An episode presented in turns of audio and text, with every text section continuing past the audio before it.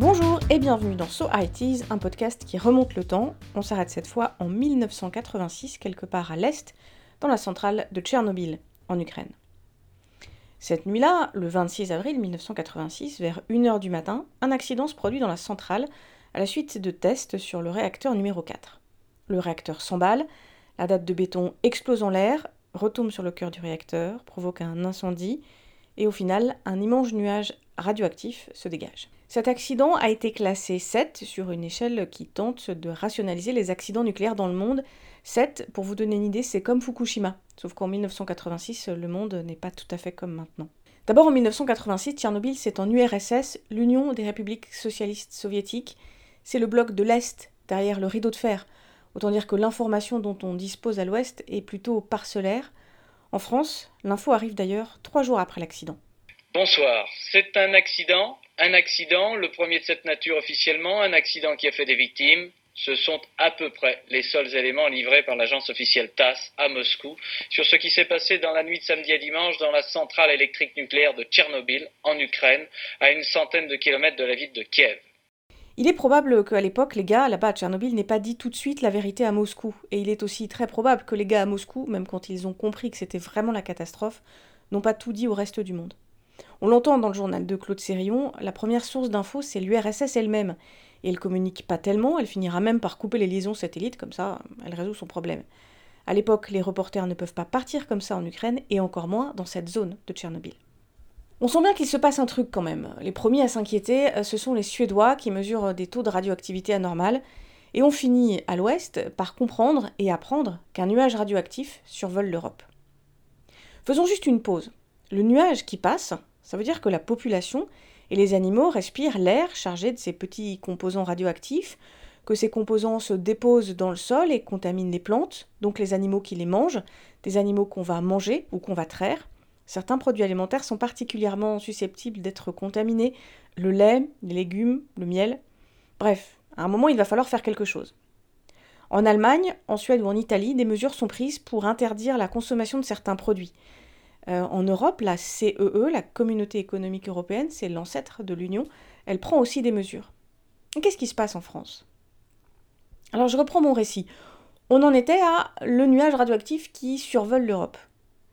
À la télévision, carte papier à la pluie, un éminent professeur, le professeur Pellerin, vient expliquer que, en gros, on ne craint rien grâce au vent et à l'anticyclone. Euh, la France est épargnée par le nuage. Le type est à la tête de l'organisme chargé de surveiller le nucléaire en France. Pourquoi est-ce qu'on douterait de ce qu'il nous dit? Pour résumer la communication faite à cette époque, et même si cette phrase n'est pas prononcée telle qu'elle, disons que ce qu'on explique aux Français, c'est que le nuage radioactif s'est arrêté à la frontière. En 1986, la France est une puissance nucléaire. On a l'arme nucléaire et on a des centrales nucléaires. Il y en a tout plein, pas encore trop vieilles, on ne parle pas de les démanteler, on les construit. Et elles produisent de l'électricité. Imaginez si on commence à raconter aux gens qu'en fait euh, c'est un peu dangereux. Donc on dit rien. Enfin si, on dit mais on embrouille. Oui, il y a des taux de 400 fois supérieurs qui sont mesurés, mais comme on part de zéro, 400 fois zéro... À l'époque, j'ai dû regarder à la télévision ces gens tenter de démêler le vrai du faux, le professeur Pellerin et ses copains à la télé, carte papier, mais sans vraiment rien comprendre. Moi j'avais 6 ans, le nuage radioactif ça n'a pas d'odeur, pas de couleur, pas de texture, j'ai rien vu. Il se trouve que je suis une fille de l'Est, pas loin de la frontière suisse, là où des gens mangent des champignons, du miel, il y a des chasseurs, des producteurs de lait, c'est plutôt la montagne. Bref, en plus de respirer, on a dû tous en manger de ces petits machins radioactifs. Et c'est au cours de discussions familiales que j'ai compris l'ampleur de la catastrophe. Dans mon, entourage, il y a pas mal de médecins. Et les médecins, quand ils se rencontrent, ils se parlent de médecine et des cas qu'ils traitent. Oui, c'est sympa, les repas de famille chez moi. Alors on n'a pas vraiment eu besoin de mesurer les becquerels pour comprendre que le nuage nous est passé dessus. Et il m'a suffi d'écouter mon papa raconter sa surprise de diagnostiquer bien plus de pathologies thyroïdiennes qu'avant 1986. Des malades qui venaient plutôt de la montagne et qui, par exemple, ramassaient des champignons. Officiellement, non, il n'y a pas plus de cancers thyroïdiens à cause de Tchernobyl. C'est juste qu'on les détecte mieux. Ça, c'est la version officielle. Et pourquoi pas, après tout? Depuis 86, on a vraiment fait des progrès dans le dépistage des cancers. Reste que, en 1986, on expliquait qu'on risquait rien du tout. Aujourd'hui, on sait que c'est pas tout à fait vrai, voire que c'est plutôt faux. Et puis, quand il a fallu admettre que, bon, d'accord, on pouvait mesurer des taux un peu plus élevés, on a donné des moyennes sur le territoire. Mais il faudrait voir si sur des zones hyper concentrées, à l'est par exemple, ou en Corse, si c'est vraiment juste une histoire de meilleur dépistage ou si autre chose.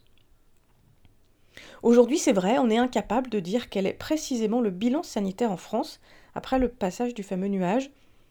On prend juste conscience aujourd'hui, en 2019, que le mauvais environnement est sans doute une source de maladies diverses. Peut-être que dans 20 ans, on nous dira qu'en fait les gaz d'échappement sont vraiment nocifs pour la santé, sait-on jamais. Au point de vue sanitaire, les scandales et les omissions, les mensonges ne datent pas d'hier ni de 1986. Il y en a eu avant, il y en a eu après. L'accident n'a pas empêché d'autres affaires de sortir dans la presse. Rappelez-vous le son contaminé, le médiator, la vache folle, le distilben ou encore les implants mammaires. En 1986, c'était difficile pour un journaliste de déceler les incohérences, voire les mensonges proférés sur l'impact sanitaire et écologique de Tchernobyl. Aujourd'hui, les politiques et les responsables en tout genre ont fait de gros progrès de communication, il n'y a plus de cartes papier et ils savent débiter devant des micros des tas d'éléments de langage. Mais les journalistes ont aussi fait des progrès, ils savent réagir plus vite, ils savent trouver la personne qui permettra de décrypter le propos, et puis ils se méfient plus que jamais de ces fameux éléments de langage.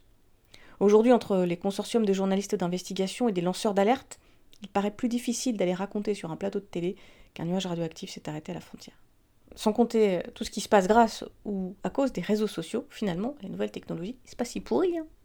En parlant de réseaux sociaux, courez si c'est pas encore fait sur notre compte Twitter et celui de Podcut, notre label, pour découvrir plein de podcasts. Cette semaine, j'ai envie de vous recommander l'épisode 4 du podcast L'Olympiade femelle, qui parle des journalistes femmes dans le sport avec Lucie Bacon.